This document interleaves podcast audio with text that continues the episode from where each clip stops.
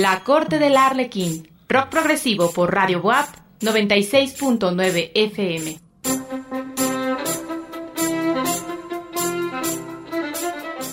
La Corte del Arlequín, un viaje a lo más recóndito del rock progresivo y sus grandes exponentes. La Corte del Arlequín, un programa conducido por Jorge Oropesa. La Corte del Arlequín.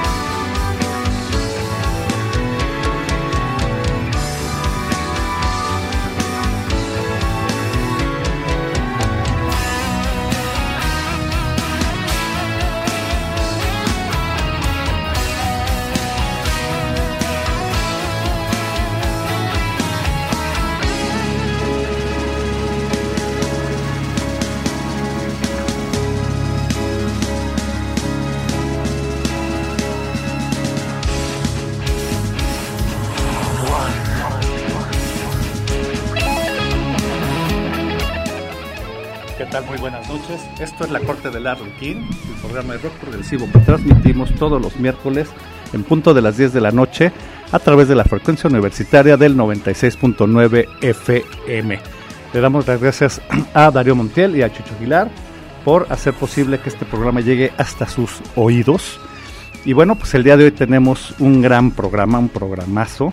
Estamos de manteles largos, este programa de gala el día de hoy vamos a estar entrevistando a Poncho Vidales, fundador, teclista, eh, compositor de la grandísima banda de rock progresivo Cast. Y bueno, pues también está con nosotros Gaby eh, Mendoza desde Aguascalientes, que ambos estaremos platicando con eh, Poncho, pues de todo, ¿no? De todo un poquito, hacer una charla aquí muy amena, desde la trayectoria de, de, sus inicios, sus influencias, cómo surge cast y bueno, pues concentrarnos también mucho en el último disco vigésimo. Así es que bueno, ¿cómo estás, Poncho? Qué gusto tenerte aquí en la Corte de la Pekín. Muy buenas noches a todo el sentido auditorio. Gracias, Jorge. Gracias, Gabriela. Todo el sentido auditorio de la Corte de la Arlequín, que bueno, estaremos en una plática amena, disfrutable y quiero hacerla lo más eh, elocuente posible con mucha información, pues yo, yo creo que hay, para muchos de ustedes quizás sea algo novedoso el hecho de que Cast, a pesar de tantos años, ya más de 40 años, en el circuito, en la andanza del rock progresivo mundial, pues a veces somos más conocidos un poquito fuera de nuestro país que dentro, pero ya hemos volteado bastante hacia nuestro país, hemos tenido el aforo suficiente y las ganas de seguir adelante. Entonces, pues sin más preámbulos, pues empecemos la plática, la charla. Te agradezco mucho la gentileza del programa que nos brindan en esta ocasión. Yo acá desde Mexicali y pues están ustedes en otras partes de la República, pero estamos enlazados, ¿verdad? De una manera inmediata y que puede darnos bastante buen resultado y yo voy a estar en contacto con todo el sentido auditorio. Si lo desean, proporcionaré mi número celular, proporcionaré la información para que podamos seguir comunicándonos. Perfecto, Poncho. Pues Gaby, ¿cómo estás? Hola, Desde Aguascalientes, qué gusto. gracias, gracias a Gaby también por habernos este, conectado aquí con Poncho. Pues, ¿cómo estás, Gaby? ¿Qué, feliz, yo feliz, compartiendo lo que más nos gusta. ¿Qué te gustaría saber de, la, ¿Qué te gustaría saber de, la vida de Poncho y de Cast?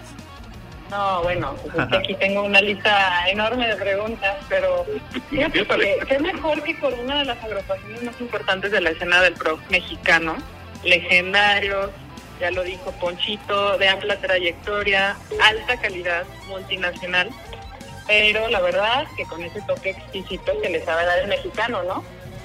Oye, Poncho, eh, bien, ya es una banda que ya de más de cuatro décadas de carrera, 20 álbumes, precisamente es la razón del nombre vigésimo, ¿me equivoco?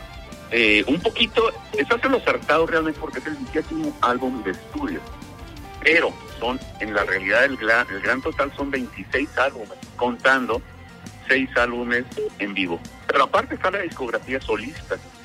Entonces eso te da mucho más de 26.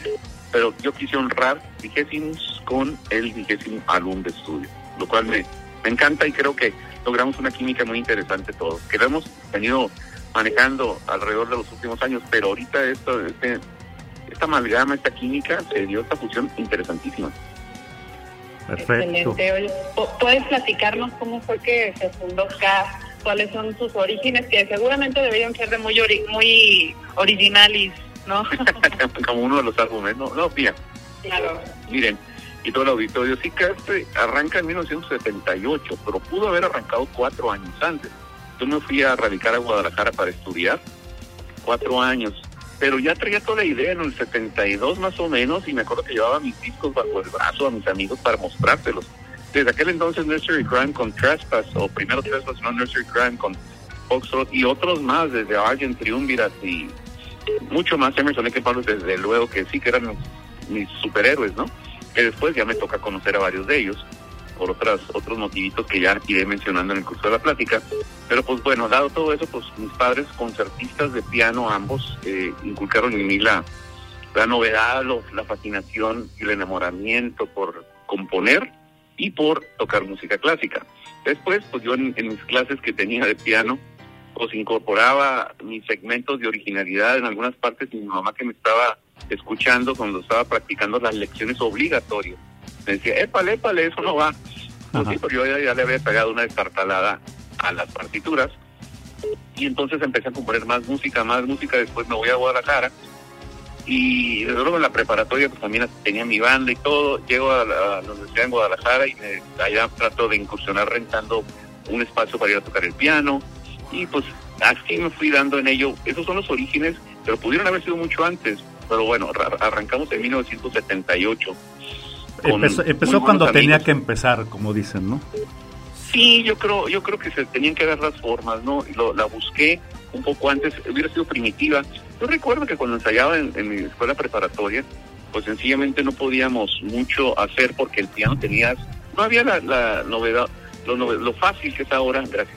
No había, no era lo novedoso que es ahora o, o práctico en la que significa tener un piano eléctrico y cargarlo y moverlo. Claro. Tenías que llevar un piano de pared, un vertical y para todos lados, y luego lo microfoneabas con microfonía pues barata, con lo que se podía, y así es como lo hacíamos, yo conseguí un órgano Hammond para poder tocar. Y luego es delicado andar transportando un piano acústico, ¿no? Porque se desafía. Ahí lo llevabas, lo llevabas en la camioneta con el pickup, como decimos aquí en Mexicali, y ahí en la troca. en la troca también viéndolo por allá. Y, y, yo tocando el piano ahí en la, calle no muy simpático pero esos son los orígenes de alguna manera pero se da acá en el 78 con muchas novedades mucho y todo el tiempo en música clásica. Yo tardé 30 años en ponerme a tocar música de otros autores de rock. Me metí de lleno acá los primeros 30 ya de esos últimos ya ando y ya platicaré más tarde con ustedes de que he formado ya otras dos bandas, precisamente con la tercera banda de covers. Bueno, la primaria es Cas, que es original, y después dos más de covers, y con la tercera. Mañana tengo un concierto de música un poco densa, un, un poco fusión blues jazz, en otra tesitura un poco pesada. Y mañana tengo un, concierto, curiosamente, pero ahí lo pisando por varios lados, dado que Cas no ha podido otra vez despegar, porque pues tuvimos ahí un detallito ahora con la cancelación del concierto del 14 de octubre programada. se cayó un concierto con la orquesta. Pero en fin, ahí vamos. Oye, eh, Ponchito, hablaste de influencias musicales de precisamente de música clásica. Eh, a la hora de componer, ¿tienes gurús? ¿Tienes influencias musicales? ¿Tienes eh, compositores así de cabecera como para inspirarte en tus piezas? Sí, mira, obviamente lo, tenemos, todos tenemos, como mencioné una palabra hace rato, superhéroes, ¿no? Así como también usaba mucho Emerson Lake Palmer con todo eso, el, más, más pianista de todos los tecladistas de, rock. pero a mí, yo soy fan de, Chopin, de, de Tchaikovsky. Desde luego las influencias que no se nos escapan de con Beethoven y Mozart. Pero ahí estoy en ello, es lo que me gusta Miro, pues yo no sé qué tanto a lo largo de, porque los álbumes de caso son bastante nutridos de música. No son álbumes de 40 minutos, son todos son álbumes superiores a los 50, 60 o 70 minutos. Entonces la calidad, la cantidad de composición que hay en cada un álbum de casa es muchísima. Entonces, pues yo no sé qué tanta música he compuesto a lo largo de todos estos 20 álbumes de estudio, que me pueden significar influencias de muchísimos más a los cuatro que señalé. Pero obviamente sí tengo influencias, lo sé, lo admito, pero ahorita tengo una gran cobertura con los músicos que todo el tiempo les doy su mérito. Los médicos compañeros en casa, los médicos, los músicos compañeros, los médicos, será por la edad. con los músicos compañeros, los músicos compañeros en casa todo el tiempo te aportan algo y toda alineación de casa siempre fue importante y buena. ¿Y cómo fue que, que se juntan tanto tanto talento en esta alineación actual de CAS? ¿Cómo fue que, convergen? Mm, aquí hay algo muy interesante recordarán la, aventura que por 14 años se llevó a cabo en Mexicali, llamada Baja Proc. Ajá, también más adelante platicaremos. Ahí, nos debes una, una respuesta. Eso tendrá que ser materia de otro programa. ¿Qué tal? ¿Qué tal? Lo que si nos dejan ah, aquí. Muy bien, claro, no, es este programa, El auditorio nos lo permite también. Sí, eso, empezamos a dar conciertos y de repente surge la idea de oye, ¿por qué no vamos exportando más? Porque nosotros duramos mucho tiempo sin salir de nuestra zona. Llámese Baja California, la zona parcial de Sonora y nada más ahí. Pero eran muchos conciertos. Ya todo el mundo nos ubicaba en música original todo el tiempo, rock progresivo original. Nuestro primer concierto, ahora sí, ahí les va, como dicen, un cebollazo, algo interesante. Nuestro primer concierto fuera de nuestra región fue en Aguascalientes. Perfecto. ¿Eh? Pues para que vean. Se, van alineando las, las, todos los multiversos. Sí, los, los planetas se alinearon y terminamos ahí con ustedes. En el, en el teatro, corríjanme, David Vasconcelos. ¿Estoy en lo correcto?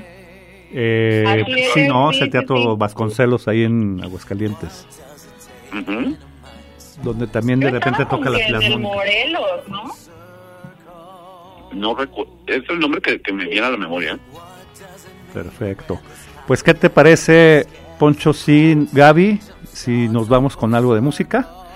¿Qué te parece si iniciamos, este, ponemos un ratito eh, algo del vigésimos para que también estemos dando a conocer la con la canción Ortin, Ortni, que se me es una canción que inicia con muchísima fuerza.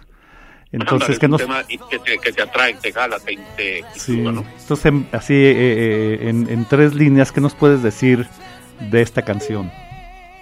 Bueno, este tema instrumental es algo que en cuanto escuchas, empiezan los primeros trazos, te va jalando, te va convocando y te lleva de la mano. Es un, tiene mucho poderío y me gusta empezar a veces así algunos álbumes. Otros los, he empezado de una manera más suave y subiendo, pero con crescendos, pero este, este en especial le traía muchas ganas con algunas partes muy enérgicas que quedaron con los grandes músicos, ese talento que comenta Gabriela, ese que, ha, que se ha logrado gracias a la amalgama de haber logrado Baja Pro, así es como conocí tanta y tanta gente importante y desde luego con esos grandes músicos internacionales que están con nosotros, que son Claudio Cordero y Roberto Iso. Así es como se logra y este es el resultado con el gran talento local. Perfecto. Y ahí tienes, Ortni. Ortni, pues estamos eh, en una eh, plática bastante enriquecedora con Ponchito este, Vidales de Cast, que también está, está con nosotros Gaby. Y estamos platicando, bueno, pues desde los inicios de Cast, cómo se formó, y ahorita vamos a estar oyendo el álbum vigésimo. Estás aquí en la Corte del Arlequín. Recuerden que tenemos un Twitter que es corte-arlequín. y Facebook, el grupo La Corte del Arlequín y la lista de hoy que estamos poniendo la pueden encontrar en Spotify en Jorge Oropesa 67. Pues vámonos con esto de Cast, la canción Orny, el álbum vigésimos, aquí en La Corte del Arlequín.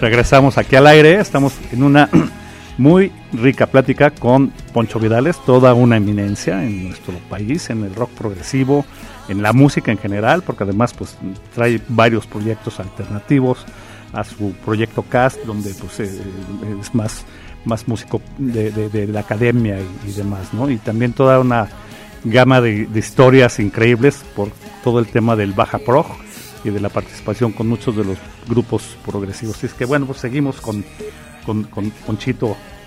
¿Qué, qué, otras preguntas traías por ahí, Gaby? Ay, bueno, yo voy a dejar la pregunta de, de la, del drama para el final. Eh, pero yo, yo quisiera saber, de, musicalmente hablando, ¿cuál podría ser, de, de toda su trayectoria, cuál podría ser el disco que, que más eh, dificultad pudiera tener a la hora de ejecutar o a la hora de componer también? Yo creo que en los primeros, que eran unas más producciones en serie, lo digo porque terminábamos un álbum y seguía otro rápido porque el gran baile de todas las bandas que asistían a Baja Pro pues era llevar su nuevo álbum. Cada año sacar, cada año sacar. Afortunadamente tenía en ese entonces el estudio de grabación en mi casa. Lo tuve por una buena cantidad de años, en análogo primero y después en digital. Me permitía salirme de la casa por la, por la escalerita ir al segundo piso y poner a grabar o en su efecto después cuando quería quitar en el sótano. Llegaba y pues a darle, ¿no? Con más ideas y a mí me, fascina la idea de la improvisación en la composición y pues daba y daba y daba más. Eh, álbumes difíciles para ejecutar o para el momento de la composición. A mí me gustó mucho Endless Signs, que es el quinto, que tuvo un reconocimiento en Argentina. El 95, ¿no? El 95. Endless Signs me gusta mucho. Eh, entonces, tiene que ver con algo de Nostradamus, que vino en entonces, cantante flautista, en paz descansa. También tuvo que ver en, letras, nos ayudó mucho. Eh, otro álbum difícil en composición fue el, que continuo, que fue Beyond Reality. El tema de Rescue, que es un, pues es un icono que tocamos bastante impresionante con la orquesta. Eh, eh, significa mucho en la historia de Cass. Eh, Albandaluz lo es también, que es uno de los álbumes en español. Cass tiene cuatro álbumes en español. No se pensará que solamente tenemos álbumes en inglés. De los 20, cuatro son en español y tres de esos cuatro son dobles.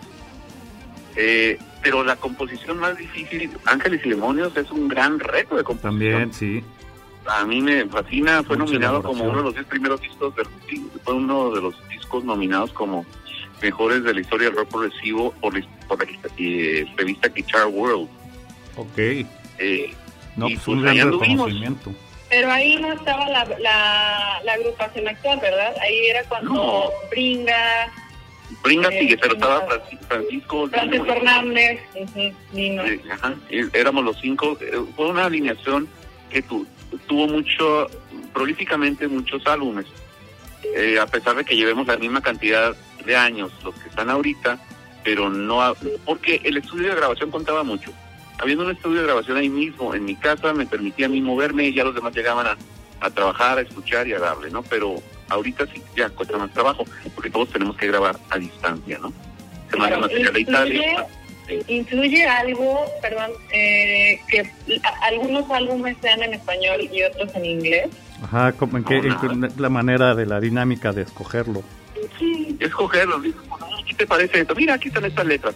Por ejemplo, las últimas letras de los en varios álbumes tienen letras de mi hermano René Vidal, René Vidal, pero los últimos tres álbumes, todas las letras son de él.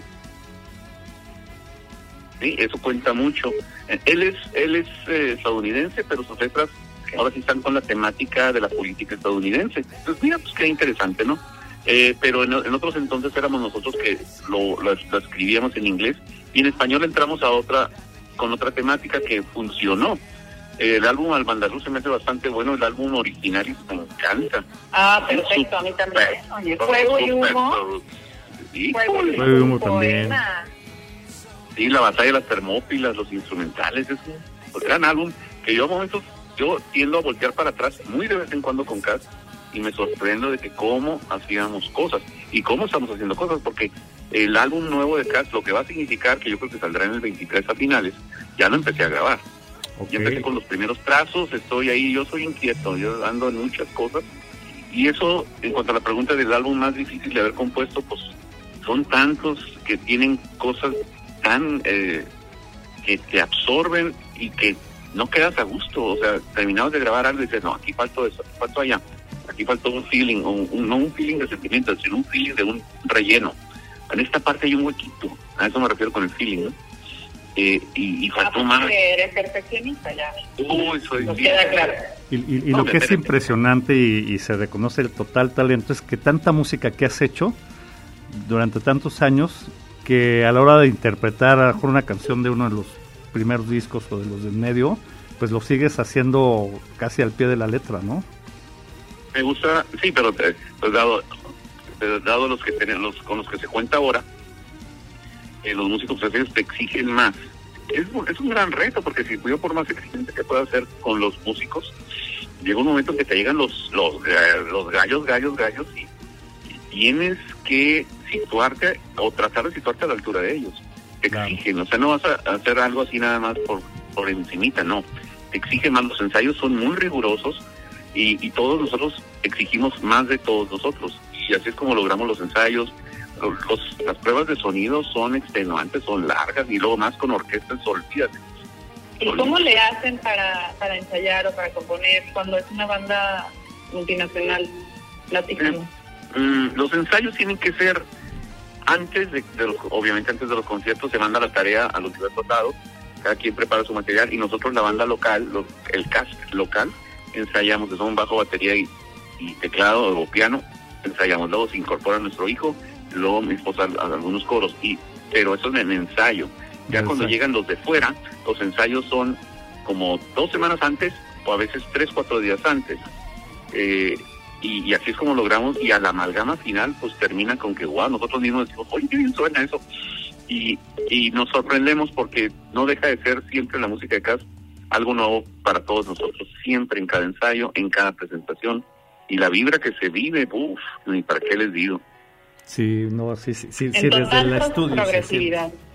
y, y, cuando haces la parte eh, con el acompañamiento sinfónico, ¿tú también haces los arreglos? Mira, ahí los arreglos como participamos, nuestro participa la participación de Roberto hizo en violín, que él es el violinista a momentos de Andrea Bocelli y del Festival Internacional de San Remo en Italia. Él hace los arreglos, entonces los manda se sitúan con la orquesta correspondiente en cada ciudad que vamos a ir. Y ahí es, si la orquesta está aprobada, probada, no aprobada, probada, es decir, la orquesta va a poderlos hacer. La orquesta te puede decir, el director de la orquesta, huésped, te va a poder decir, esto no podemos tocar. Y, te, y nos lo han dicho, esto no podemos. Entonces se, aborta la situación de la orquesta y tocamos sin orquesta. ¿Y por qué te llegan a decir que, que, algo no puede tocarse por que se sale del serían músicos más maduros, ¿no? Ah, ok. Pues mira, afortunadamente Aguascalientes tiene orquesta sinfónica, hay que promoverlo. Sí, creo que es algo que, que ya medio platiqué en, lo, atrás de las cortinillas, no, no el día de hoy, sino en otro con Gabriela. Sí, tratar de enlazar que cuando tengamos el concierto marzo-abril del año entrante, nos vayamos a Aguascalientes mandando previamente la partitura, estando allá, y que hubiera un ensayo con orquesta, con el director, que en este caso es Roberto Roberto dirige la orquesta y la suelta para irse a solear con nosotros. Entonces esto está dinámico, si le echan un ojito, si lo ven en, en el álbum Cast Sinfónico, ahí sale cuando él dirige y luego cuando toma el violín y se va a solear con Claudio y conmigo. ¿Sí? Así es como, como lo hacemos, pero él hace los, los arreglos totalmente, ¿no? Entonces ahí confío en él porque obviamente pues es un monstruo para tocar.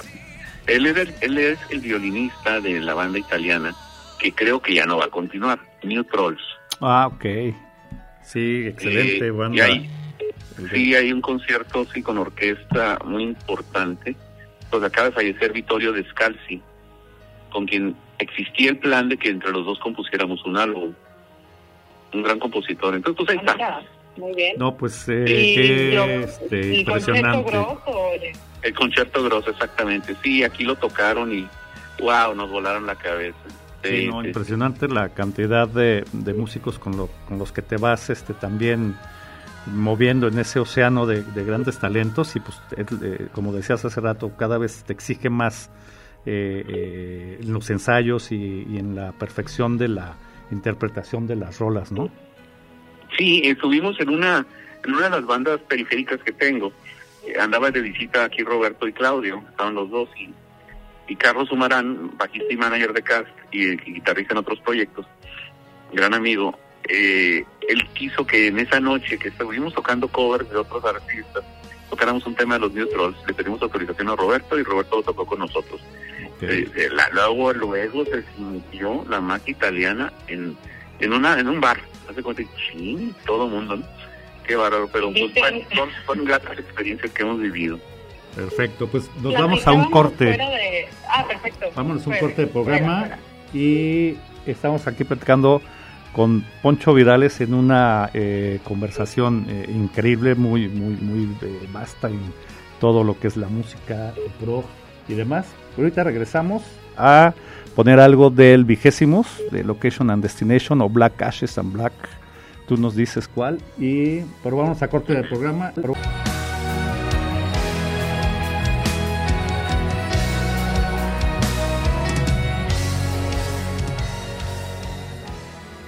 Escuchas La Corte del Arlequín.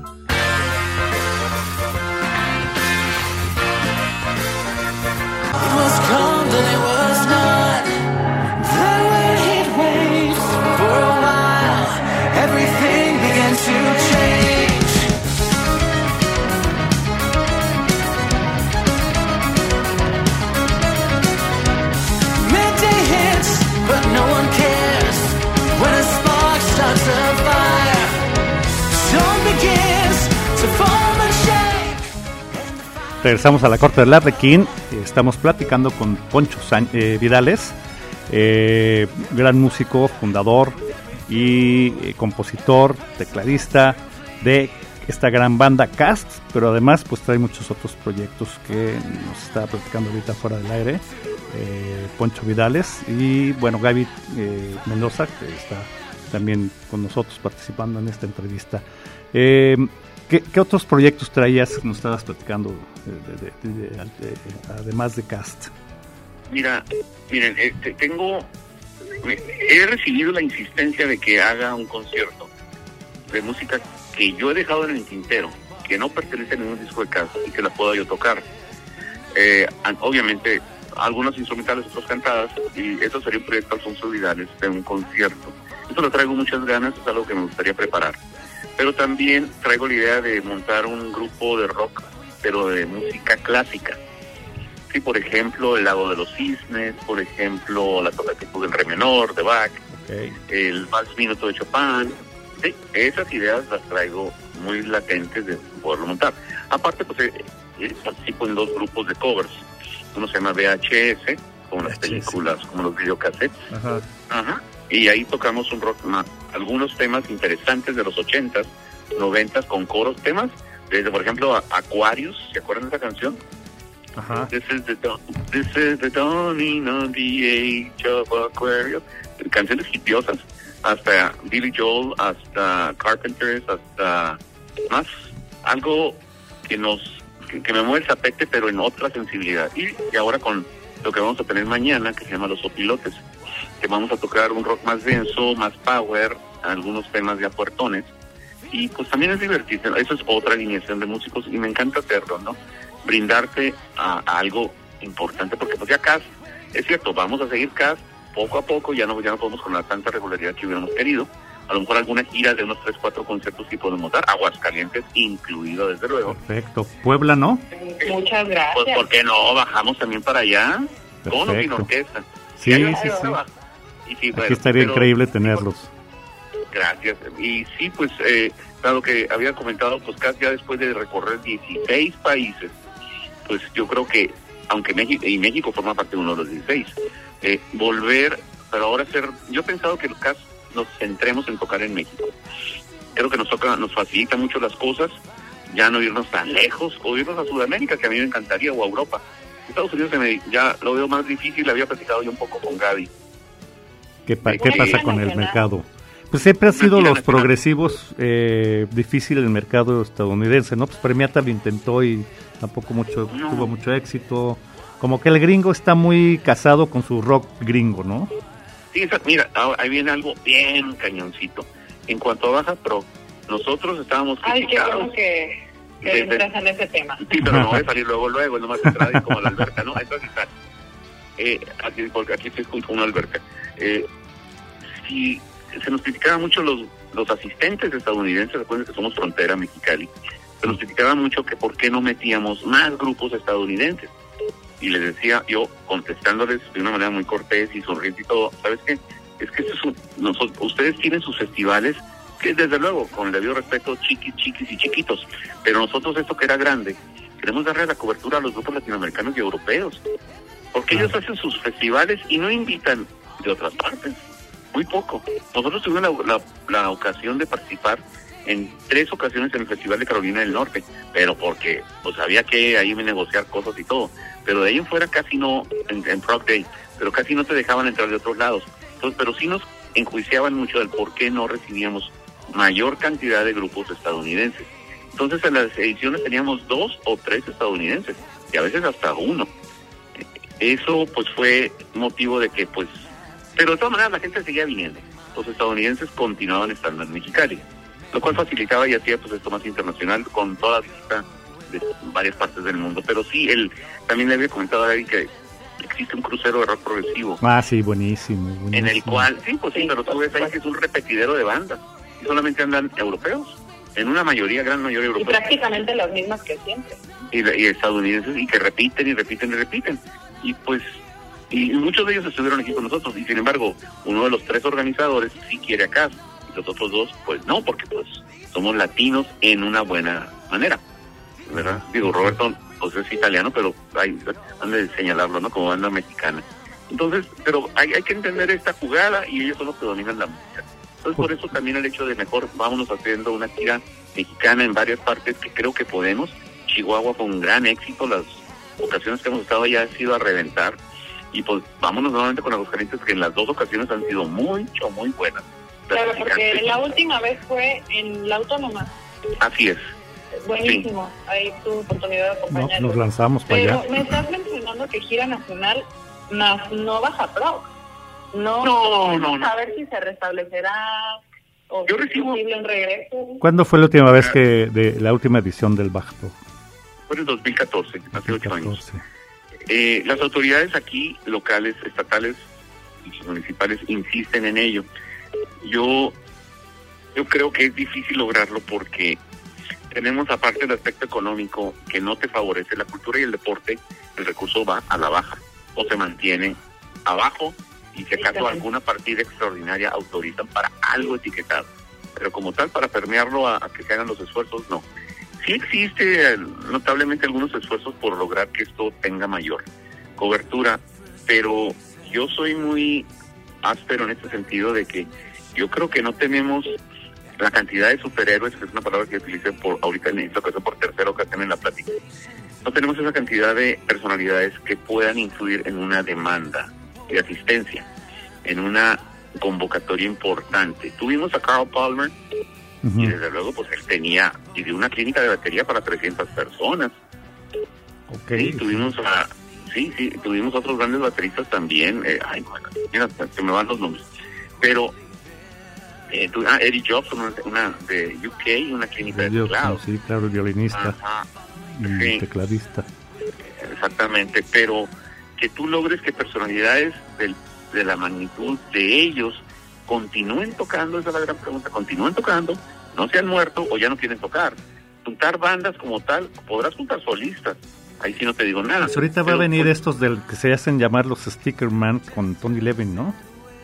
Eso, eso sí sigue, porque hay, escuelas todavía para el sticky y que está que no desconozco quiénes fueron en la banda ahorita, pero no tienes tanto, vaya, y Tony Levin lo tuvimos ya dos veces en Mexicali.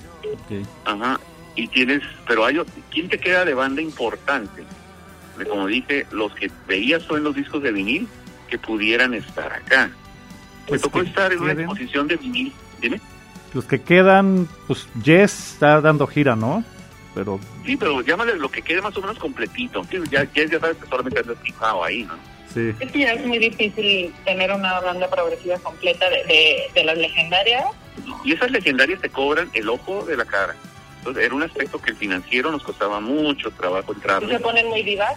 Ufale, no, sí, muy divas y, y, las producciones que, digo, lo que piden la, los riders, los señalamientos, tienes que atender situación migratoria, estancias, hospedaje, transportaciones, que eso se vive, o sea, lo, lo hicimos 14 veces pero pues llegó un momento que eh, ya se, se te ponchó, se te poncharon las cuatro llantas del auto, ¿no? Y ya como para ni para enfrente ni para atrás. Entonces, para no quedar mal, yo dije, mejor vamos parándolo, dejarlo arriba y nos retiramos decentemente por la puerta de enfrente y no por la puerta de atrás. Ahí vienen cosas a en comentario que eh, sí encontrar verdaderos ídolos que teníamos en esos entonces, que te puedan convocar en la primera línea como artistas de primer nivel, no va a haber tanto. Podrás encontrar de segundo nivel y de tercer nivel. Yo recuerdo que en una ocasión que vino Neil Morris Band, el baterista era, ya le había comentado Mike Pornoy. Y yo fui a dar una plática a una escuela para convocando y los jóvenes, uy, viene Mike Pornoy, pero están cobrando 500 pesos. Oye, le dije, y tú, ahí sí, tantito me enchilé y dije, oye, joven, pero tú te vas a un concierto a San Diego o a Los Ángeles y no vas a gastar 500 pesos vas a gastar muchísimo más por verlo, tu auto, tu gasolina, tus hamburguesas y tus botanas y lo que quieras, más lo que te cuesta la entrada. Y tu riesgo necesario o innecesario. Entonces, no, que está muy caro 500 pesos. Bueno, pues ok. Pero, de todas maneras, no, no le das gusto a todo el mundo. Eh, vaya, eso no es aspecto negativo, pero sí busquemos cómo lográbamos bandas de, de, la base, de la base de abajo o las bandas intermedias sí sigue habiendo, pero que tengan un jalón grande, tú sabes, el carnet principal te lo van a dar los gallos de arriba, para que la gente venga. Si no, no van a poder estar. La gente no va a venir a ver segunda división. Sí, ubiquémonos en, otros términos deportivos, ¿no? Tú quieres ver a los de arriba. Sí, claro. ¿Cuántos quedan? ¿Cuántos quedan? Sí, porque ya más, este, además de que ya muchos se separaron, otros ya se están muriendo, ¿no? Que es triste decirlo. Por eso, yo, mira, estuve en una exhibición de, viniles. Ajá. Sí, Jetro, tú. Estuve en una exhibición de viniles el pasado sábado. Vino una persona del mercado del Chopo, obviamente el DF, y a una exposición. Y por cierto, traía el primer disco de casa y lo puso en una vitrina. de tanto gusto. Y yo no lo esperaba. Y, y, ya sabía de lo que estábamos haciendo y todo. Y, y, fue una exposición de viniles, pero obviamente en cuanto al rock mexicano, un poco de lo mundial no. Pero interesante y con ello pero no conocen, o sea, seguro que no conocían más allá de lo que se hacía, ¿no? O sea, sabe lo que estamos haciendo nosotros como banda nacional, pero ¿qué significaba el Baja Pro para él? Pues no tanto. Eh, pero los viniles, que es algo que me agrada, por cierto, hacer unos una edición limitadita de viniles de vigésimos me gustaría como colección. Sí, en fin, pero bueno, a lo mejor me estoy saliendo, me estoy saliendo un poco del tema. Pero la primera hablando sobre hablando sobre este tipo de, temas de viniles y demás, platicábamos fuera del aire que eh, mencionan, bueno, no mencionan, en el arte incluyen bastantes arlequines. Ya por ahí tratábamos unos tres arlequines. ¿Tienen alguna simbología, eh, algo que prácticamente signifique para la banda? Para mí, bueno, voy a ver primero, pues, no, no es por el que sea el ego, ¿no? Pero consideraba yo que como me tiene el diseño, trataba todo el tiempo de jalar artistas locales o artistas con los que tuvieran que tener una relevancia con nosotros. Entonces el Arlequín para mí es un, personaje inquieto, ¿no? Que puede hacer muchas cosas. Si se dan cuenta, en la portada de, Endless Signs está un Arlequín jugando con unas bolitas, unas pelotas. como Eso demuestra. En un pueblo, ¿no? En un pueblito medieval, la portada la hizo un artista local de Mexicali. Bueno, pues yo en mi oficina tengo una gran cantidad, si no es que todas las portadas de los discos de cast en una gran galería. O sea, bueno, algún día tendrán la oportunidad de conocerlo tanto claro. como el respetable auditorio, ¿no? Sí, un día nos damos una vuelta por Mexicali y además este a probar buen vino, ¿no? Buen vino, una buena comida china, una buena carne. Comida china, claro. Una buena, plática. Una buena plática, unos buenos no, hoy por si faltaba, ¿no? Una buena plática a, seguirle. Sí, perfecto. Pues que nos vamos con algo de música, que nos queda poco en el programa. Y nos seguimos con Vigésimos, esta canción de No Wise. Eh, ¿Qué nos puedes decir de esta canción? Aquí viene una idea que aportó Claudio Cordero que nos decía, oigan, en la parte final, ¿qué les parece si extendemos y hacemos un soleo triple? Un soleo de violín, un soleo de guitarra y un soleo de teclado. Eh, es un gran tema que canta nuestro hijo. Ah, Tiene una, este tema sí estaba incluido para el concierto con orquesta del 14 de octubre. Eh, sí, porque finalmente nosotros en concierto hacemos duelos, Duelos entre teclado, violín y guitarra, a momentos más, a momentos menos, pero estamos haciendo unísonos. Es algo, una técnica que todo, obviamente todos aprendemos de todo, pero va fortaleciendo el sonido. Eso es un gran tema, este es The Wise and Own Advice. Perfecto, pues vámonos con esto. Estamos platicando con Poncho Vidales. Eh, yo creo que necesitaríamos un programa de, un día completo para eh, poder conocer todo, todo lo que traes este, de carga musical, de lo personal, de proyectos y demás. Pero bueno, vamos a escuchar un pedacito más de este gran disco que se llama Vigésimos, la canción Ogno Wise Advice. Estás aquí en la corte del Arlequín.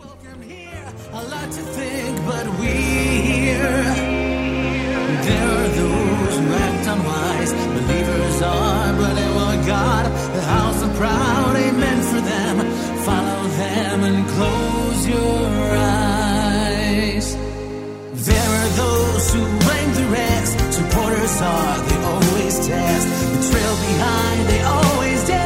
But change their minds, they won't do. Wise advice, no more, no less. We seek advice without a mess. Targets clear, directions not.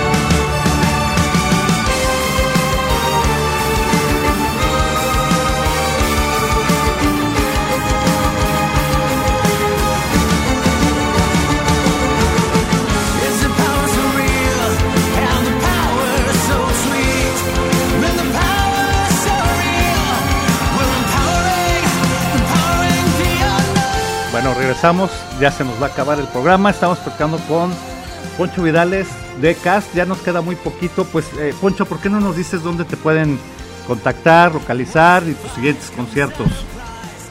A todo el gentil auditorio les indico que me pueden localizar en mi teléfono. Mi teléfono celular con mucho gusto lo proporciono que es 686 157 4631 o bien por la página de CAST en Facebook, ahí me pueden contactar, yo les voy a contestar personalmente. Aquí no hay intermediarios de ningún Perfecto. Perfecto. ¿Y, tus siguientes eh, conciertos?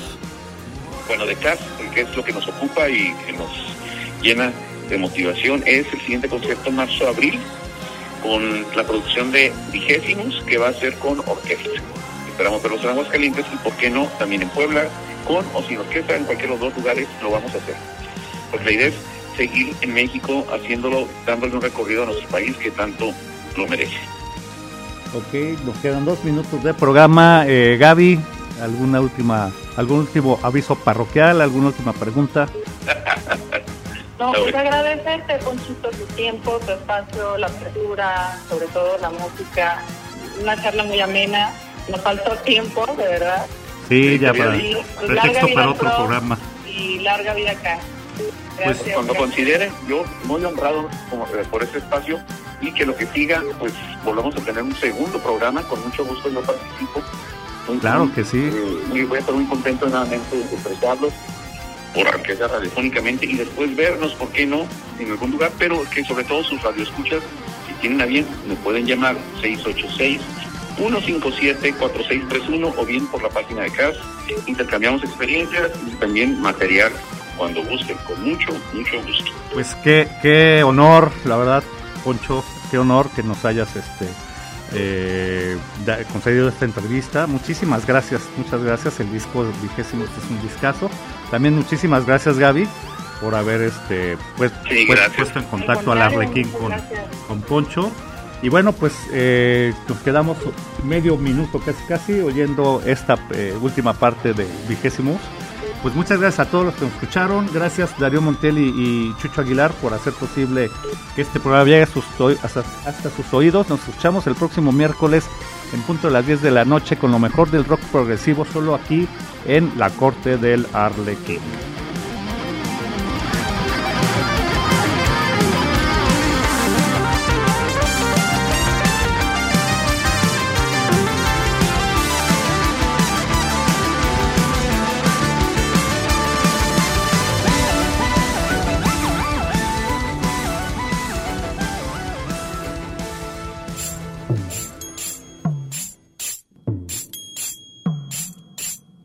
Fue La Corte del Arlequín.